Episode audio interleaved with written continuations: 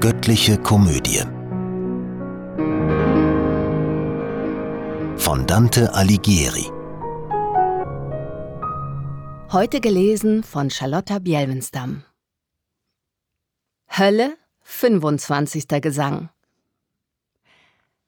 Am Ende seiner Worte hob der Dieb mit hündischer Gebärde beide Hände empor und schrie: Herrgott, das ist für dich! Doch daraufhin musst ich die Schlangen loben. Die eine rollt sich gleich um seinen Hals, als sagte sie: Nun sprich kein Wörtchen mehr. Die zweite rankte sich um seine Arme, verknotete nach vorne sich so fest, dass er mit keinem Ruck mehr sie bewegte. Weh dir, Pistoja, weh! Verfüge endlich die eigene Zerstörung, dass es aus sei. Du übertriffst an Frevel deine Gründer. In all den dunkeln Höllentälern fand ich noch keinen gegen Gott so trotzigen Geist, selbst den nicht, den der Blitz vor Theben fällte. Der Pistoiese floh ohne ein Wort. Da kam ein wütender Kentaur einhergejagt und rief: Wo ist, wo ist der Starrkopf?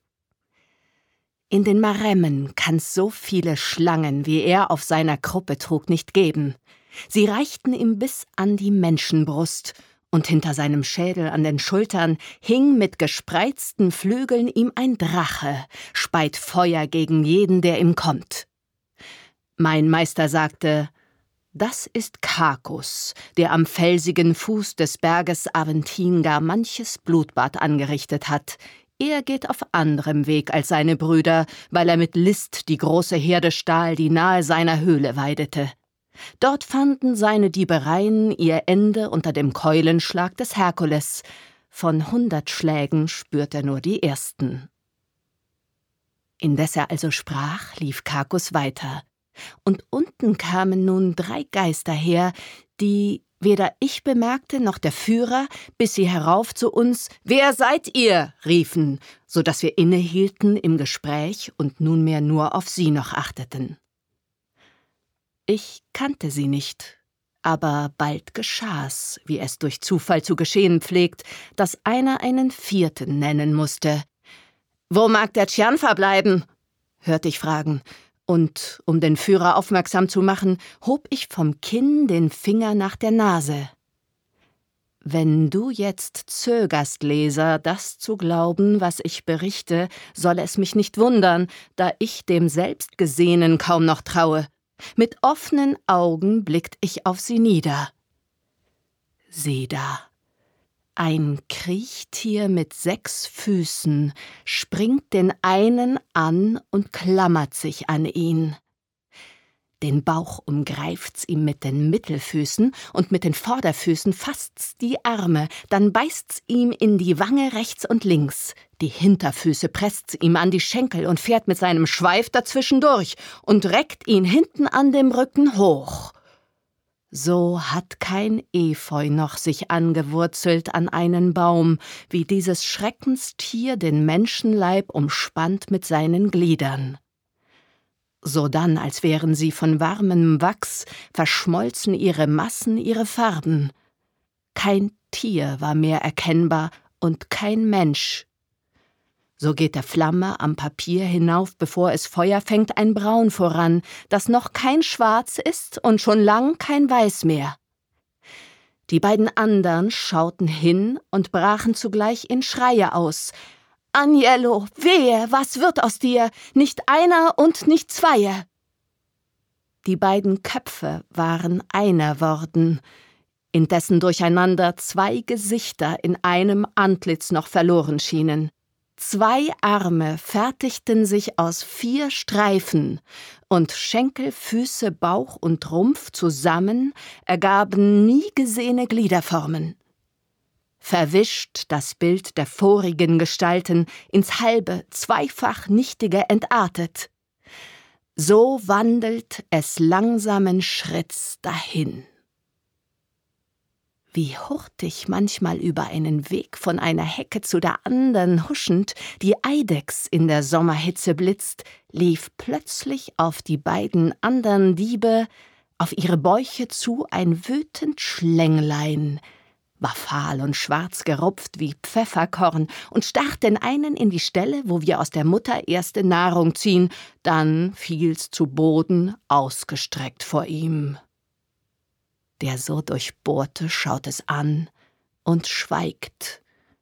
Auf beiden Füßen steht er da und gähnt, als wär er schläfrig oder fieberte. Er schaut die Schlange an und sie den Mann. Ihm aus der Wunde quillt, ihr aus dem Maule ein starker Dampf. Die Dämpfe treffen sich. Verstumme nun, Lukan, statt uns zu fabeln vom elenden Sabell und von Nasidius und lausche lieber, was sich hier ereignet. Von Kadmus und von Arethusa schweige nun auch Ovid, wenn er in Schlangen, Quelle, den Mann, das Weib vertauscht, ich neid's ihm nicht denn beiderseits lebendig zwei Naturen hat er doch so noch nie gewandelt, dass die Formen beide ihren Stoff vertauschen. Hier diese zwei nun spielten so zusammen, dass ihren Schweif die Schlange spaltete und der Gebissene seine Füße schloss. Die Beine und die Schenkel schmolzen ihm in eines, so, dass von der Naht gar bald auch nicht die Spur mehr zu erkennen war. Das schweifgespaltene Wesen zog, was dort verloren ging, an sich, und seine Haut schmeidigte sich, die andere wurde hart. Die Arme schrumpften in die Achsel ein, ich saß bei ihm, an ihr die kurzen Füßchen verlängert so, wie sie bei ihm sich kürzten. Die Hinternfüßchen aber drehte sie zum Glied zusammen, das der Mann verbirgt, während dem anderen draus zwei Füße sprosten indes der Dampf, umwallend beide Wesen mit neuer Farb, dem einen Haare oben erzeugt am Kopf, dem anderen sie wegnimmt, erhob das eine sich und sank das andere, in bösen Augen immer sich behaltend, und schauend so vertauschten sie die Schnauzen. Der Aufgestandene zog die Seine einwärts den Schläfen zu, und aus dem Überschuss trieb Ohren er sich an die glatten Wangen, das übrige, noch nicht zurückgeschrumpfte, gab eine Nase ihm in das Gesicht, auch schwellte er die Lippen, wie sich's ziemte. Der Hingesunkne jagt die Schnauze vor und zieht die Ohren in den Kopf zurück, wie es die Schnecke mit den Hörnern macht. Die Zunge, erst noch ganz und sprachgewandt, zerspaltet sich, und die gegabelte des anderen schließt sich, und der Dampf hört auf. Die Seele, die zum Tier geworden war, rauscht schlangenzischend weg und flieht durchs Tal, der andere Worte speichelnd hintendrein. Dann kehrt er ihr den neuen Rücken zu und sagt zum dritten Jetzt mag Boose huschen wie ich zuvor und auf dem Bauche kriechen. So sah ich, wie das Pack im siebten Graben sich wandelt und vertauscht. Wenn ich nicht ganzes traf, entschuldige mich das Ungewohnte. Wohl waren meine Augen etwas wirr und mein Gemüt geschwächt. Trotzdem erkannt ich die zwei, die heimlich mir entschlüpfen wollten. Sehr wohl erblickte ich Puccio Schiancato, den einzigen, der unverwandelt blieb von den drei Sündern, die zuerst uns riefen. Dem andern weint Gavil heut noch nach.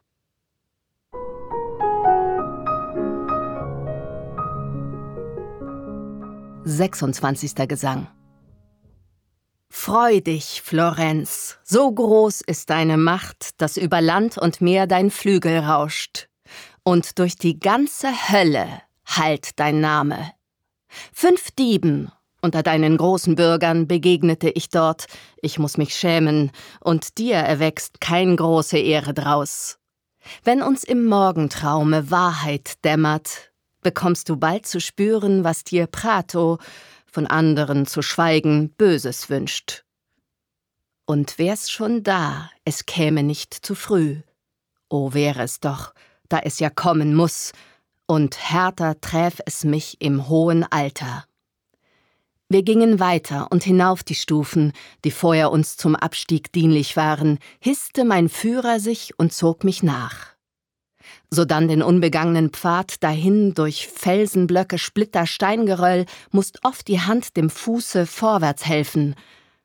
Da überkam mich schmerzlich ein Gedanke, der heut beim Schauspiel des Betrugs mir wehtut, so dass ich straffer meine Künste zügle und sie vor krummen Wegen treu bewahre, dass nur ich selbst, was mir ein guter Stern und höhere Mächte gaben, nicht vergifte. Es sieht der Landmann auf dem Hügel ruhend zur Jahreszeit der lauen Sommernächte, wenn sich die Sonne kurze Zeit verbirgt, die Fliege schlummert und die Schnake schwirrt, Glühwürmchen schwärmen übern Wiesengrund, wo er zu ernten und zu pflügen pflegt, so viele, als ich Flammen flackern sah, im achten Graben, da ich dorthin kam, wo man ihn überschauen kann bis zum Boden. Und wie der Kahlkopf, den die Bären rächten, den Feuerwagen des Elias sah, als Himmel an die Pferde sich erhoben und mit den Augen ihm nicht folgen konnte und nur den Flammenwirbel noch gewahrte, der wie ein Wölkchen in die Höhe flog, so schwebte Flamm um Flamme hier dahin durch Thales Schlund, verhüllend ihren Raub, und jede Flamm entführte einen Sünder. Ich reckte schaubegierig auf der Brücke mich so, dass ich gestürzt wäre, ungestoßen, hätte ich nicht einen Felsblock noch erfasst. Und und als der Führer meine Spannung sah, sagt er Im Kern der Flamme sind die Geister, ein jeder hüllt in seine Brunst sich ein.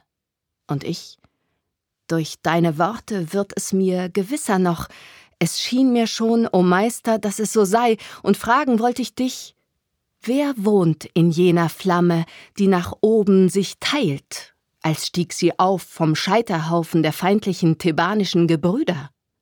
Und er, Zusammen werden dort gefoltert Olys und Diomed, wie sie zusammen in Krieg und Groll sich einst vergangen haben, in ihrer Flamme wird gebüßt die Arglist des hohlen Pferdes, das die Bresche brach, durch die der edle Same Roms entfloh.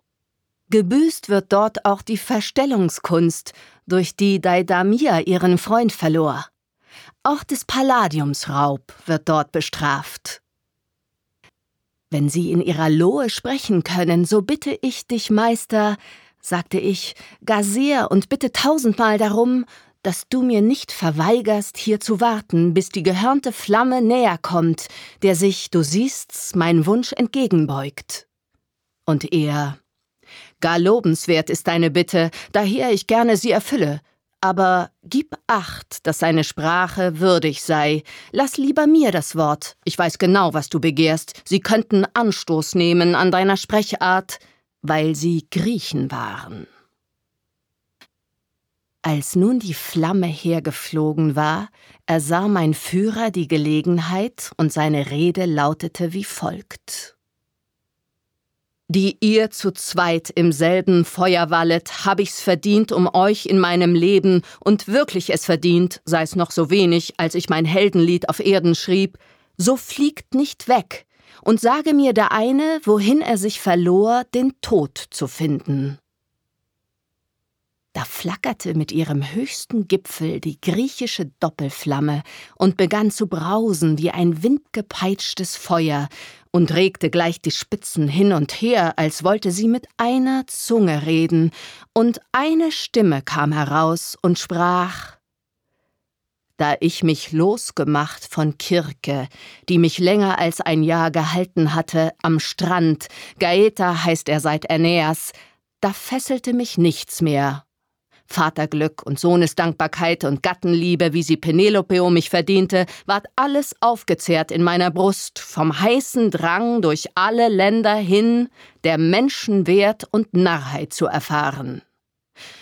Ich fuhr hinaus ins offene hohe Meer auf einem einzigen Schiff mit meiner kleinen Gesellenschar, die nimmer mich verließ besucht in Nord und Süd die Ufer bis nach Spanien und Marokko, sah Sardinien mit all den vielen Inseln jenes Meeres. Wir wurden alte Männer, bis wir endlich an jene enge Wasserstraße kamen, wo Herkules die Warnungszeichen setzte, auf dass der Mensch sich hier nicht weiter wage. Ich aber ließ Sibylla zur Rechten und hatte links schon Setter hinter mir und Brüder, sprach ich, die durch hunderttausend Gefahren nach dem Westen seid gelangt. Entziehet nicht dem kurzen Lebensabend, der uns noch bleibt, die sinnliche Erfahrung der unbewohnten Welt dort nach der Sonne. Bedenkt, wes hohen Samens Kind ihr seid und nicht gemacht, um wie das Vieh zu leben. Erkenntnis suchet auf und Tüchtigkeit. Mit dieser kurzen Rede stachelte ich meine Genossen auf und trieb sie vorwärts so scharf, dass niemand sie gezügelt hätte.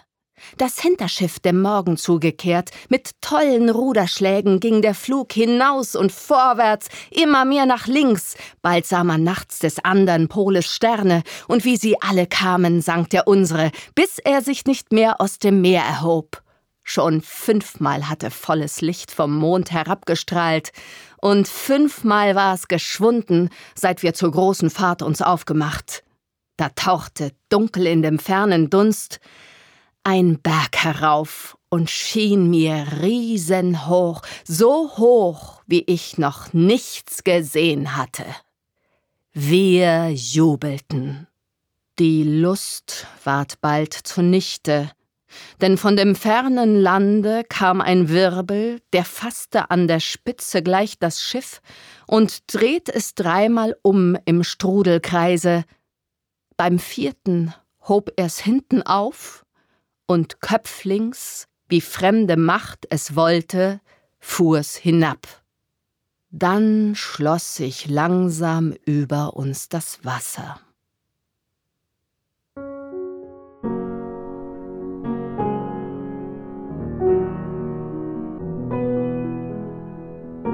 Diese Hörreihe unterstützt die Initiative Solidarität stimmt e.V. Kollegial produziert von Sprecherinnen und Sprechern und 48 Hearts Productions.